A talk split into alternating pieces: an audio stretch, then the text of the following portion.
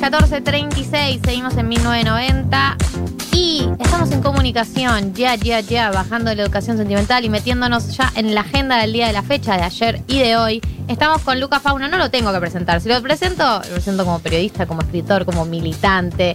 Si usted, ustedes lo conocen mejor que todos nosotros, nosotros juntes, eh, integrante de Futurock para hablar de la Marcha del Orgullo de ayer y de hoy. ¿Qué está pasando? ¿Por qué hay dos? ¿Por qué, eh, ¿Por qué sucede en noviembre y no en junio? Para todos esos detalles está Lucas con nosotros. Bienvenido, Lucas. Hola, ¿cómo andan, Miguel Noventis? Qué gusto estar aquí con ustedes. Yo estoy muy contenta de que estés acá, en serio. Felices. Tenía muchas ganas de hablar con vos al aire. Hola, Mar, hola, Marto. Olis. Tiene la voz parecida, a ver, dialoguen. O sea, Culo. bueno, dólar. nos, nos cagó, nos cagó el sistema. Me gusta, esta, me gusta esta alianza estratégica. Claro, yo también puedo decir culo y vos también podés decir dólar. Eh, Bueno, todo dólar es político, todo culo también. Claro, Culo precio es. dólar, etcétera. Bueno, Lucas, contanos un poco, contanos un poco porque eh, hay, hubo ayer, hubo hoy, eh, ¿en qué consisten la- las dos marchas? ¿Qué las diferencian y, y qué tenemos que saber? Es así, a ver, nosotros tenemos la comisión organizadora de la Marcha del Orgullo, la COMO, que es la que año tras año organiza las actividades de la marcha. Hace tres años un grupo decidió que no estaba, que no adhería a, a los mismos, se leen los manifiestos y demás, no estaban de acuerdo, entonces se abrieron y están, desde hace tres años hacen sus propias actividades.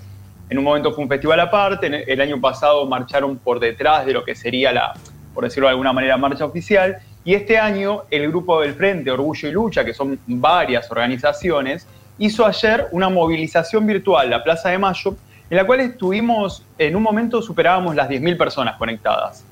Ah, un montón. Era- Sí, vos te ubicabas dentro de la Plaza de Mayo donde querías, veías actividades, tocaron bandas, tocó la diosa travesti santafesina de Yelen Becker, tocó Sudor Marica, Paz Cumelenberti, Dani Umpi, Lorena Carpanchay, hubo un agite muy lindo, estuvo Franco Torquia, estuvo Andrea Majul, o sea, hubo, hubo tres horas y pico y cerró con DJ Invertida, esas fueron las actividades de ayer, y hoy ya comenzaron las actividades que pueden encontrar en Marcha Orgullo AR, es el Instagram, que a través de todo el día va a haber actividades, charlas, conversatorios, y a partir de las 9 de la noche lo que se decidió fue hacer un programa en la TV pública que eh, va a ser, bueno, se van a leer los, como les decía, el, el documento con todos los reclamos y las exigencias de, de la marcha y más, y tocarán algunas bandas. Eso hoy a partir de las 9 de la noche lo conduce la, la increíble eh, de Diana Surco. Diana Una Surco genia, sí. es la primera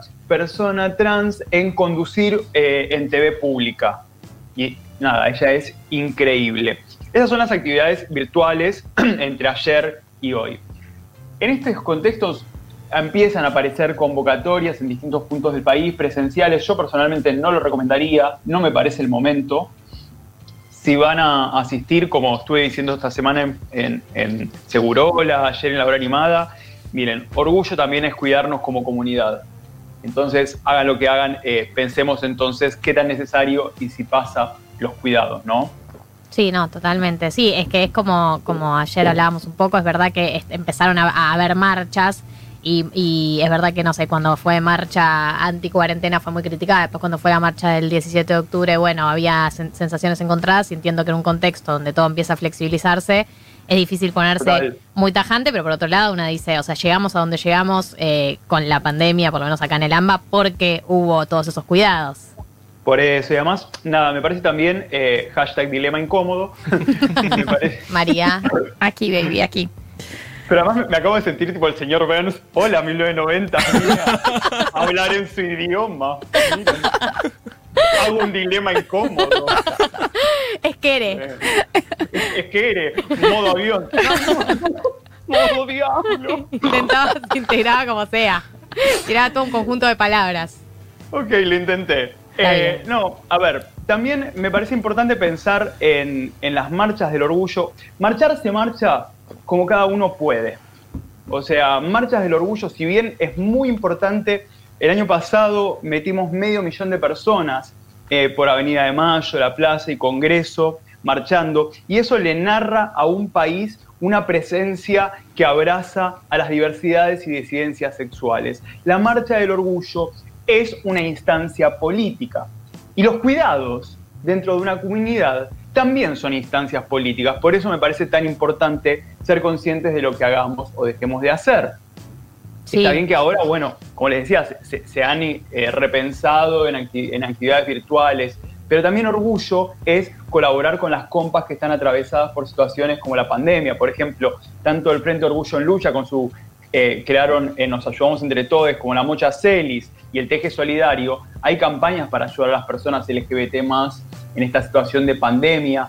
Eso también es orgullo. Entonces, digo, no es que no poder ir a la marcha o no marchar nos anula. Yo el año pasado, por ejemplo, hablaba con una, con una amiga, Flor, que ella es usuaria de silla de ruedas, y me decía, yo no puedo marchar siempre.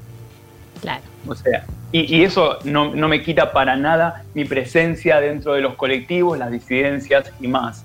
Entonces me parece muy importante que un día como hoy, en este contexto, nos repensemos en nuestros modos de marchar y marchar obviamente se marcha todo el año. Sí, sí, sí.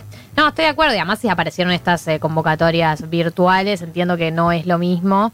Eh, pero, pero bueno, son alternativas y es lo que hicimos todos, todas y todos durante este año con todos los eventos que, nos daban ganas de, congregarnos con otras personas, pero, pero no pudimos. Eh, Lucas, ¿me contás un poco por qué son en noviembre eh, las marchas? Como no, es así.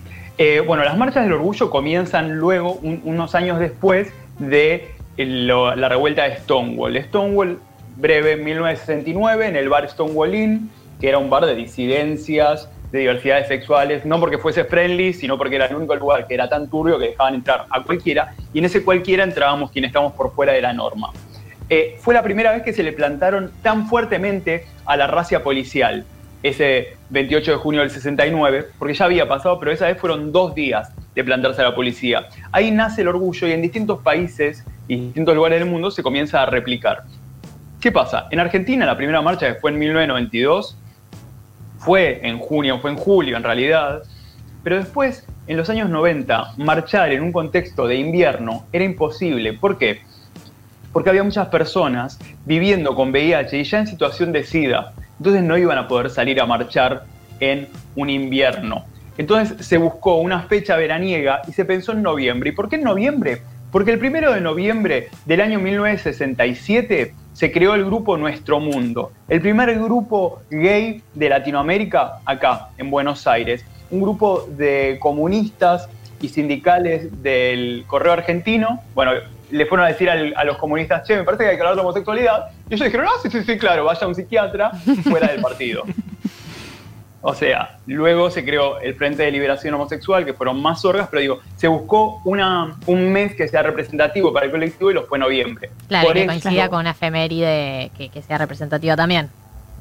Total, y ahora igual sí lo que se están haciendo hace un par de años es, los 28 de junio se marcha contra los travesticidios y transfemicidios. Nuevamente tomamos esa fecha en las calles, digo, ya lo podemos hacer en otro contexto, y lo que hacemos es obviamente visibilizar y reclamar contra los travesticidios y transfemicidios. ¿Y qué rol tienen los las eh, heterosexuales en este día? Eh, bueno, esto siempre es como llega, ahora como no hubo marcha no pasó, pero es medio como, eh, son las, las, notas que sobrevuelan la temporada. A ver, primero acá hay una cuestión, lo complejo de decir quién es heterosexual, quién es bisexual, quién es, digo, o sea, somos, somos espectros. Si bien hay una lectura política por parte de la sociedad muy alevosa, eh, me parece un poco casi macartista, te diría, casi problemático, diría decir, ah, vos esto, vos lo otro. Para mí lo importante de una persona no LGBT más, ni siquiera te diría hetera. Una persona no LGBT más, una persona que está habitando el espectro, lo que sea, lo importante es, primero, no ocupar los roles del colectivo LGBT O sea, no, ocupar los espacios que son del colectivo LGBT ¿En qué sentido? Si hay una nota, no vayas, si vos sos una persona hétera, a decir, bueno, sí, el colectivo... No, a ver. No hablar en nombre de, digamos. Totalmente y demás. Pero sí, y esto es una opinión, el audio es totalmente de arroba Lucas Pauno. Para mí personalmente, la presencia de las personas no LGBT en las marchas no las personas que van a zoologizar, sino las personas que van a celebrar y acompañar, es importante porque el mensaje es hacia toda una sociedad. O sea, el año pasado, las 500.000 personas que marcharon por la avenida 9 de mayo, 9 de mayo, bueno, el cambio que acabo de hacer. Sí, sí, lo- está bien, más o Hay algo ahí, se 25 entendió. Es una, una 25 de julio, 25 de julio y 9 de mayo. Dislexia the House. Eh, las 500.000 personas que estuvieron en la marcha el año pasado, no sabemos quiénes eran héteras y quiénes no, pero le hablaron a una sociedad entera diciéndole, bueno, esta es una muestra, esto es un acompañamiento. Las personas hetero encontrarán su lugar. Lo importante es que el lugar que ocupen no invisibilice, rivalice, incomode, zoologice a las personas LGBT Pero digo, yo creo que, a ver, muchas, muchas, muchos, muchos hemos ido por primera vez a una marcha co- con, nuestra amiga, nuestro amigo hetero, che, haceme la gamba. Muchas personas hetero, el, año pasado había una nota muy interesante de Adriana Carrasco en página 12, en la que, si no me equivoco, María Guerrero Me- Menéndez decía, yo las primeras marchas que fui, fui percibiéndome hétera. Y empecé a descubrir que había un espacio donde yo podía estar y bueno, hoy en día me, me denuncio lesbiana. Entonces, digo, lo importante, recalco, es, como te decía recién, ni ocupar los espacios, ni invisibilizar, ni incomodar o zoologizar. Pero luego me parece que hay un acompañamiento que es necesario, pues la salida es colectiva. Luqui, acá Marcita te habla. Mechis, Café. Mechis, Me- decile, ay. por favor, que le gusta mucho que digan así. se, se picó. Eh, Me gusta. Una pregunta con respecto al documento. Eh, ¿Cuáles son algunas de las, de las demandas eh, que están en este documento que te parece importante destacar o que quisieras decir con respecto a este documento que se va a leer? A mí lo que, me- lo que me sucede con los documentos es pensar, eh, me parece muy complejo pensar cómo hacer llegar estas demandas eh, a, la gente, ¿no? Digo, porque no sé cuántas personas saben que hay, que hay, este- que hay estos documentos, que hay estas demandas. Eh, ahora, el, como la, la cabecera son ley para la inclusión travesti trans, aborto legal y Estado laico. Y la verdad que esas son como las principales y después están siempre las subconsignas que ley de VIH, hepatitis, o sea, es urgente. Nosotras, yo como persona viviendo con VIH y demás, eh, en Argentina tenemos una ley de VIH, chiquis, del año 1990. Claro. Desde el año 2016 Imposible. nos la, nos la dejan cajoneada y pierde estado parlamentario. O sea, imagínense lo que la ley del año 1990, si bien es de avanzada y todo, imaginen cómo convive con nuestra realidad actual. Claro, eso sea- es una de las reivindicaciones así más fuertes y más urgentes. Pero todo, porque también, está, también eh, se pide por las hormonas, o sea, hay mucho incumplimiento de la ley de identidad de género y las personas travestis y trans eh, no tienen acceso a sus hormonas, más ahora sucedió durante el aislamiento. Entonces, a ver, me parece que está bueno que se visibiliza, pero no deja de ser, eh, a veces me pregunto, ¿no? ¿A quién se lo estamos gritando? Sea en un escenario, sea en una red social. ¿A quién se lo estamos gritando y para qué? ¿Y hasta dónde uno se, se compromete con esto? La Marcha del Orgullo, como le digo, para mí es un gesto y es un acto político, sin lugar a duda. Incluso celebrar, porque celebrar es político. Porque si me río, si canto y si bailo, ¿saben por qué es? Porque no me mataron por puto.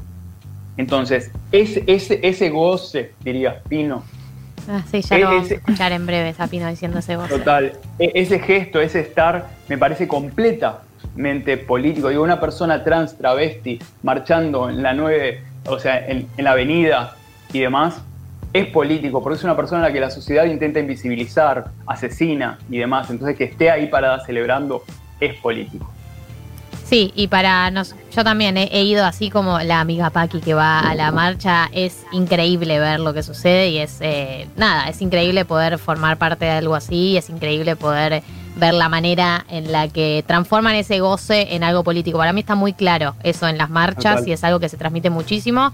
Y, y acá en, en- en Buenos Aires, por lo menos en Capital Federal, es un día muy, muy increíble ver y presenciar esa marcha. Así además- que sí. Mira, hay algo también muy importante que es, el otro día leía una, una encuesta de GLAD, que es la Liga Antidifamación Gay de Estados Unidos, que decía que entrevistaron a 2.000 personas de entre 18, creo que 24 años, y solo un 18% conocía a una persona trans. Si vos no conoces a personas trans, ¿qué es una persona trans para vos? ¿Sabes lo que es? Lo que te muestran los medios. ¿Qué, ¿Qué es? ¿Es una víctima o es un villano o es alguien marginal y demás? Digo, entonces, estar en las marchas también es estar y ver y conocernos y leer nuestras proclamas y leer nuestra realidad y tener un diálogo y celebrar juntos. Eso me parece muy importante. Bueno, este año lamentablemente será virtual, pero ya nos volveremos a encontrar en esa fabulosa marcha. Gracias. Sí. Perdón, eh, lo último también esto, ¿no? Sí. Hagamos, hagamos de todo el año un orgullo LGBT más. Totalmente, totalmente. Nos quedamos con eso entonces, todo Hermoso. este año. Eh, gracias. Lucas, por estar con nosotros. Esquere, ATR, hoy la marcha. Flama, fuego, todo. Estoy haciendo, este- eh, estoy haciendo el gestito de- del avión de costado, no sé bien qué es eso. Pero, pero lo hago igual. No llega, no llega y, y- y sos parte. Sos, sos bienvenido siempre que quieras a 1990. 1981 es la house. Te queremos.